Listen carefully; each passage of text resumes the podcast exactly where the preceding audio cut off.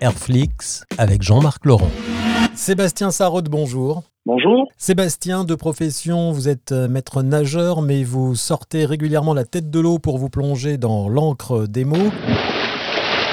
Ce qui m'intéresse, c'est comment vous est venue cette passion de l'écriture c'est un petit peu par hasard en fait. Hein. J'avais euh, depuis très très longtemps la passion euh, du, sport automobile, en particulier en tant que spectateur. Et pour transmettre un petit peu cette passion, je n'ai rien trouvé de mieux que ben, de coucher tout ça sur papier. Et donc euh, je me suis mis à écrire alors que j'étais pas du tout prédestiné à ça. Alors le maître nageur que vous êtes, avec cette passion de l'écriture, est-ce qu'il réfléchit à des histoires? Est-ce qu'il observe des choses qui peuvent l'inspirer quand vous êtes dans le milieu aquatique et de la piscine, ça peut vous inspirer pour un, roman? Oui, ça, a déjà été fait en fait euh, par le biais de nouvelles, c'est vrai, mais aussi par un, deuxième roman euh, qui était sorti au format numérique qui s'appelait Brouillarda. Comme j'avais en fait euh, une dizaine de saisons de surveillance de plage à mon actif au Pays Basque et dans les Landes, j'avais décidé d'écrire un, un, thriller sur, sur la côte, les côtes françaises, sur le littoral français, dans le monde justement des, des maîtres nageurs.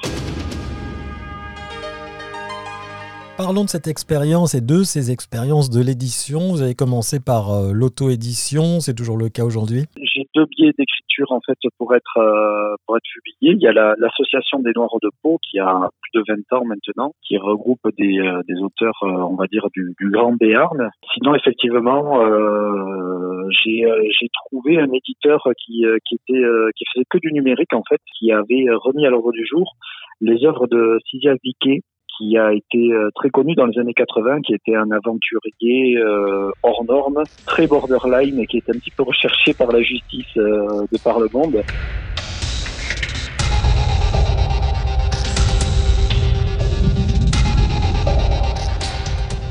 Cet éditeur numérique, je l'avais trouvé par hasard sur Internet. Je lui avais parlé de mon projet. Il avait donc décidé de, de méditer par la suite pour mon premier et mon deuxième roman. Vous êtes un, auteur euh, du Sud-Ouest, vous vous considérez comme un auteur du Sud-Ouest, vous êtes natif euh, de Pau ou d'ailleurs? Je suis natif de Pau, effectivement. J'ai euh, très très peu bougé durant ma vie puisque je, je, me suis risqué à vivre quelques années du côté des Landes à Haussegor, donc pas très loin, un petit peu plus de 100 km. Mhm. Mais je suis vraiment amoureux du Sud-Ouest et j'entends bien y rester. Vous pouvez me citer des, des écrivains euh, du sud-ouest typiques Un qui me vient de suite à l'esprit, mais qui est très très proche de nous, c'est Jean-Christophe Tixier. Jean-Christophe Tixier, d'ailleurs, qui était, euh, qui faisait partie de l'association des Noirs de Pau et qui était un prof d'économie, si je ne dis pas de bêtises. Hein. il est vivant, hein, c'est un contemporain, hein. et, euh, et, qui a percé et qui est maintenant, qui est écrivain, qui en a fait vraiment son métier et il a envie.